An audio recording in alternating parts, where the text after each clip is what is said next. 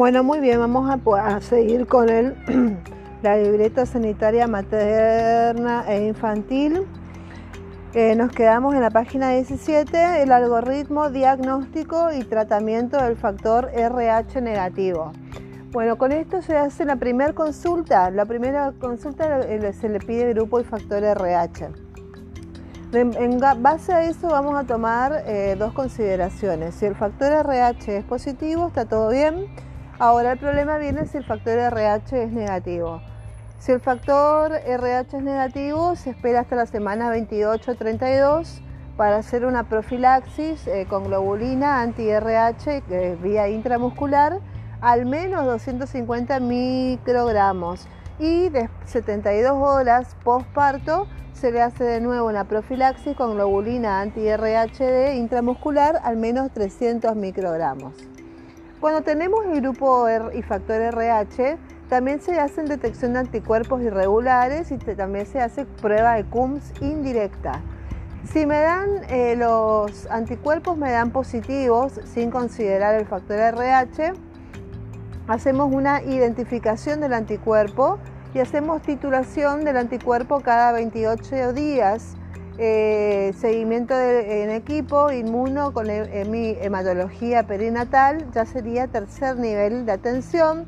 Esto es con ecografía, amniocentesis, cordocentesis, Doppler en la arteria cerebral media, que ya sería no en una unidad rural ni en un centro de atención, sino ya en un centro de tercer nivel de complejidad.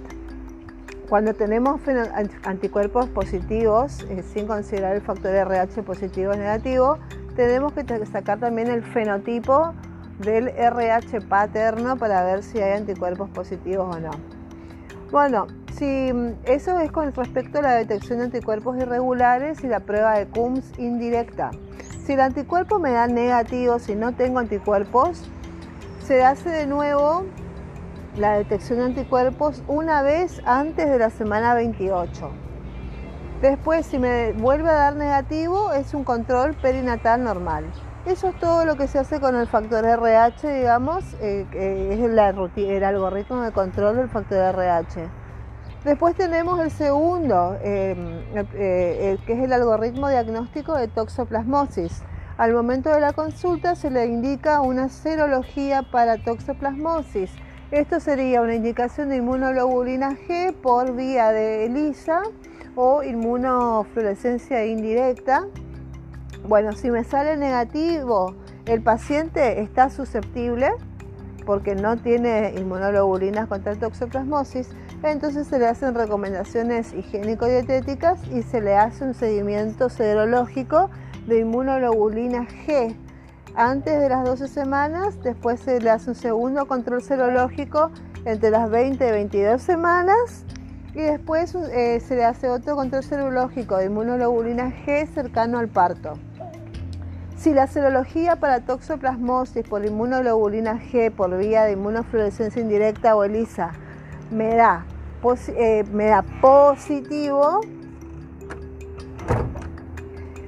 entonces vamos a solicitar inmunoglobulina M. Si la inmunoglobulina M me da negativo, quiere decir que tuvo toxoplasmosis, pero ya pasó. Si la inmunoglobulina M me da positivo, puede ser, tenemos que considerar si, si me da inmunoglobulina mm, eh, G positivo, eh, inmunoglobulina M positivo, puede ser un falso positivo puede ser una infección aguda menor de dos años o una infección aguda en curso. Entonces vamos a derivar a un laboratorio más especializado y vamos a hacer una medición de inmunoglobulina G pareada con tres semanas de intervalo entre cada detección. Vamos a hacer inmunoglobulina M, inmunoglobulina A e inmunoglobulina E, además de la G, que se empieza con la G, si me da positiva se le hace la M y después se le hace la, A, la E por vía de ELISA y se le hace el test de avidez. Cuanto más, mayor avidez tiene es porque más aguda es la infección. Bueno, en caso de que la serología para toxoplasmosis me salga con la inmunoglobulina G negativa, bueno, quiere decir que el paciente está susceptible, ya lo dijimos. Ese es el algoritmo que se hace con la toxoplasmosis. El tercer algoritmo diagnóstico es la para sacar la diabetes gestacional. Entonces, en la primera consulta se le hace que venga el paciente en ayunas, en ayunas y si me da eh, menos de 100 miligramos por decilitro de glucemia, quiere decir que, bueno, digamos, eh, lo normal, pero hay que repetir la P75 entre la semana 24 y la semana 28. Bueno, si entre la semana 24 y la semana 28 se le vuelve a repetir la P75 y pongamos que me da más de 140, es diabetes gestacional de acá a la China, es, ya está. Si me da menos de 140 y tiene alto riesgo por antecedentes familiares o antecedentes de otro tipo, hay que repetirla de nuevo a las 31 y a las 33 semanas para ver si no es una diabetes o no. Si la chica me da ya en la segunda prueba, la primera prueba, me da menos de 100 en la segunda prueba, en las 24 a 28, también me vuelve a dar menos de 140 postprandial y no tiene riesgo, o sea, no tiene factores de riesgo, eh, hay que descartar la diabetes. Bueno, ese es el algoritmo diferencial. Entonces, la primera, la primera glucemia en ayuna, después se le hace una segunda por las, si me sale normal, igual se le vuelve a hacer una segunda P75 entre las 24 y las 28 semanas y ahí se saca si es de alto riesgo, se le vuelve a hacer entre las 31 y 33 semanas. Y si no, ya con, esas, con, esa, con esas dos alcanzan. Bueno, el cuarto algoritmo que se saca es el algoritmo de orientación diagnóstica para sífilis. Bueno, se hace una BRL o una RPR en la primera visita. Bueno, entonces, eh, ¿qué pasa? Si me sale negativo para la BRL, puede ser un paciente de riesgo tenemos que evaluar si el paciente es de riesgo o hay alta prevalencia de sífilis en la comunidad. Se le hace repetir la BRL en el tercer trimestre y eh, se le repite la BRL en el puerperio. Si en la BRL ya en la primera consulta me sale positivo, hay que iniciar penicilina benzatínica intramuscular, 2 millones eh, de unidades internacionales y confirmar solicitando de nuevo el FTA absoluto o el MHA-TP.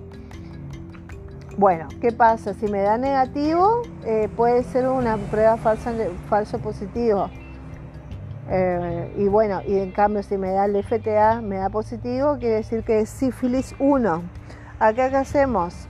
Puede ser hay que completar el tratamiento con penicilina, podemos tomar dos conductas, o completar el tratamiento con penicilina G, penicilina mesatínica intramuscular de 2,4 unidades internacionales con intervalo de una semana cada dosis. Em, y eh, si no se puede establecer el tiempo de infección, debe recibir tres dosis en total. Y bueno, se le vuelve a hacer el control de BRL cada mes hasta el parto y no solicitar el seguimiento FTA. Y hay que descartar también otras infecciones de transmisión sexual como el HIV, infección por gonococos y antígenos de superficie de hepatitis B. Después si me da positivo para sífilis hay que evaluar también las, parejas sexuales, las, eh, la pareja o las parejas sexuales también a la pareja sexual tiene que tener penicilina B, benzatínica, 2,4 millones de unidades internacionales. Hay que confirmar solicitando la BRL, FTA absoluta, OMH, HIV y todo. Bueno, completar las tres dosis de penicilina benzatínica, 2,4 millones de unidades internacionales intramuscular, separada por una semana cada una. Si no se puede establecer el tiempo de infección, debe recibir tres dosis. Bueno, Después tenemos el otro algoritmo que es el algoritmo de hipertensión durante el embarazo. Si la paciente en la primera consulta tiene una presión de una TA de 140 a 90, se le hace una segunda toma de, de TA. Si en la segunda toma me sale menos de 140 a 90, me evaluamos en, digamos, normal. Entonces, ¿qué pasa? Puede ser, eh, si la paciente tiene factores de riesgo, se le manda a hacer un laboratorio. Si me sale normal, se controla con el manejo ambulatorio. Control ETA, citación a consultorio en obstetricia en menos de 7 días. Si no tiene em, factores de riesgo, se le hace así, eh, digamos, el seguimiento de, la hipertensión durante el embarazo. Cito consultorio. Eh, en cambio, si la paciente me da más de 140-90 en la primera toma, se le hace una segunda toma y me vuelve a dar más de 140-90, se le manda a hacer un laboratorio completo, hemograma, leucemia, uremia, creatinina, em, seguimiento de orina, eh, todo, ecografía también. Bueno, si me dan normal, se hace manejo ambulatorio. Y si la, el laboratorio me da anormal, le tomé dos veces la presión, las dos veces me dio alto, le mandé al laboratorio, veo algo que no me gusta, es preeclampsia y la interno directamente. El sexto algoritmo es el algoritmo de vacunación durante el embarazo. Bueno, ¿qué hay que controlar? Eh, la vacunación antitetánica. Si no tiene vacunación, eh, la vacunación antitetánica se da cada 10 años. Si no tiene vacunación dietética hay que dar triple bacteriana a celular. La primera dosis se da después de las 20 semanas a 24 semanas. Del toxoide tetánico, de segunda dosis de la, semana 26 a la 32. Y después se da una tercera dosis de toxoide tetánico en, el sexto mes del puerperio. Entonces, si no tiene vacuna, se hace la Primero la, la, triple bacteriana que es de 20 a 24 semanas, después se le hace la otra toxoide tetánico entre la semana 26 a 32 y después se le da en el puerperio al sexto mes del puerperio. Si la paciente dice que sí tiene la vacuna antitetánica previa y tiene el esquema completo, eh, en menos de 10 años no se vacuna más. Y si pasaron más de 10 años, sí se le vuelve a dar la triple bacterial a celular 20 a 24 semanas, después de las 20 semanas y después se le da un refuerzo. Ese es el algoritmo de vacunación. Después de las 20 semanas se le da la triple bacteriana. Bueno, con respecto a la alimentación durante el embarazo. Durante el embarazo necesitas más y mejores alimentos para formar tu bebé y preparar tu cuerpo para protegerlo y alimentarlo antes y después de nacer. Estando embarazada, tu cuerpo y tu bebé necesitan al menos cuatro comidas al día, que tengas una alimentación variada, por ejemplo, un plato de arroz, pastas, polenta u otros alimentos cocidos como dos veces por semana puede reemplazarse por dos porciones de pizza o tarta o dos empanadas. Más una cucharadita de legumbres, poroto, lentejas, arvejas, etc. para enriquecer sopas, ensalada u otras preparaciones o medio plato de legumbres a la semana. Después tres pancitos chicos. Eh, un pancito es igual a cuatro tostadas de pan francés, dos rebanadas de pan lactal, dos rebanadas de pan integral y media taza de copos de cereales. Eso con respecto a los cereales. Después tenemos verduras y fruta. Tienes que comer un plato, tiene, que comer un plato de verduras crudas de diferentes colores. Lechuga, zanahoria, remolacha, rallada, ají, tomate, repollo, más un plato de verduras cocidas de diferentes colores, ya sean chauchas, remolacha, zanahoria, zapallo, zapallito, papa, batata y dos frutas medianas o cuatro chicas o dos tazas de frutas cortadas o jugos. Bueno, después tenemos eh, con respecto a los lácteos que serían la leche, el yogur, el queso. Tenemos tres tazas de tamaño de desayuno de leche líquida en el día, que es una taza de leche líquida. Es igual a alguna de estas opciones, que son dos cucharadas de... Acá está el sapo, eh, dos cucharadas de leche en polvo, un pote de yogur, una porción chica de queso fresco, tres fetas de queso máquina y tres cucharadas de queso de rallar.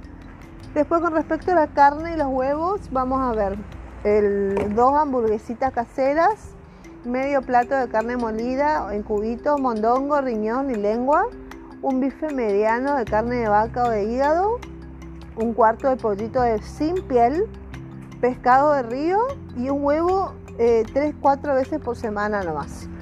Una vez por semana se puede reemplazar eh, por cuatro fetas de fiambre desgrasado como jamón, paleta o pastrón. Con respecto a los aceites y las frutas secas, las semillas y las grasas, Hay que dar 4 cucharadas soperas de aceite crudo y un puñadito de frutas secas o semillas, que una o dos veces por semana, que puede ser maní, semillas de girasol y semillas de zapallo. Y después tenemos azúcares y dulces con moderación, que serían, bueno, siempre por, por el tema de la diabetes, 7 cucharaditas de azúcar, más de 3 cucharaditas de mermeladas o dulces, una feta fina de dulce compacto. Y el agua en el embarazo es fundamental para aumentar el volumen plasmático y mantener la cantidad de líquido amniótico y un correcto desarrollo fetal. Bueno, después se le hace el control odontológico, cantidad de dientes, dientes con caries, estado salud bucal. Se le, bueno, todo lo que es ejercicios cotidianos autorizados por el médico. Mamá, mantenete activa, practica estos ejercicios diariamente por 10 minutos. Hacer ejercicio durante la gestación te ayudará a mantener un buen estado físico y sentirte bien para enfrentar eh, el trabajo de parto, que sería elevación de la pelvis, tendida de espalda en el piso con los brazos a los lados y los pies flexionados, comprima los glúteos, eleve la pelvis, mantenga durante 5 minutos, después le baje lentamente la espalda, vértebra por vértebra, después el giro de la columna, relajación lumbar, eh, meter la pelvis, hacer cuclillas y hacer inclinación para adelante. Estos ejercicios son recomendables para aliviar tensiones y tonificar los músculos. Son muy fáciles de practicar por cuenta propia y además puedes averiguar en el centro de salud si tienen programas de gimnasia para embarazadas. La natación y el ejercicio en el agua son excelentes para tu condición. Caminar y bailar también son beneficiosos. Y prestar atención a los signos de alarma. Por tu salud y la de tu bebé, presta atención a los signos de alarma. Si tenés alguno, acude de inmediato al control con un profesional de la salud. Estos signos son dolor de cabeza persistente, mareo o visión borrosa, fiebre alta mayor de 38 grados, vómitos persistentes, dolor en la boca del estómago, si tuviste un golpe o caída, pérdida de sangre en líquido o por vagina, otro factor de alarma es la hinchazón de alguna parte del cuerpo, o también cuando sentís ausencia de movimientos del bebé luego del quinto mes y el vientre duro y con dolor. Entonces, dolor de cabeza persistente, fiebre alta, vómitos, sangrado, golpes, hinchazón de alguna parte del cuerpo, ausencia de movimiento del bebé y el vientre duro. Son signos de alarma. Y bueno, sobre la lactancia, la lactancia materna es uno de los mayores actos de amor entre madre e hijo y es una forma más de prolongar el vínculo teniendo en cuenta que la leche materna es la mejor opción para alimentar a tu bebé. Ayuda a que el útero vuelva a su lugar y tamaño anterior, ayuda a contener el sangrado después del parto, recuperación del peso, reduce el riesgo de cáncer de mama y ovarios, de anemia y osteoporosis y nos da protección contra la obesidad y durante la infancia, adolescencia y vida adulta. Es de fácil absorción intestinal, favorece el vínculo entre madre e hijo y da protección contra la osteoporosis y reduce la depresión postparto y da protección contra infecciones y alergias y menor incidencia del síndrome de muerte súbita del lactante y nutrientes de calidad. Los mitos que hay sobre la lactancia son que si la madre no pudo amamantar, la hija tampoco podrá. Otro mito es que los pechos se deforman con la lactancia, mentira. La cesárea hace más difícil la lactancia, también es mentira. Las madres con mamas pequeñas producen menos leche, también es mentira. Las madres lactantes deben espaciar las tomas para que los pechos puedan llenarse, mentira también. Una madre debe tomar leche para producir leche, también es mentira. Las madres no deben prestarse a hacer el chupete de sus hijos, mentira también. Y hay leche aguada y mama que no tienen leche. Si un niño no aumenta bien de peso, es posible que la leche de su madre sea de baja calidad, es mentira también. Esos son eh, mitos. Bueno, muy bien, seguimos en la próxima con el cuidado de mamas y pezones. Bye bye.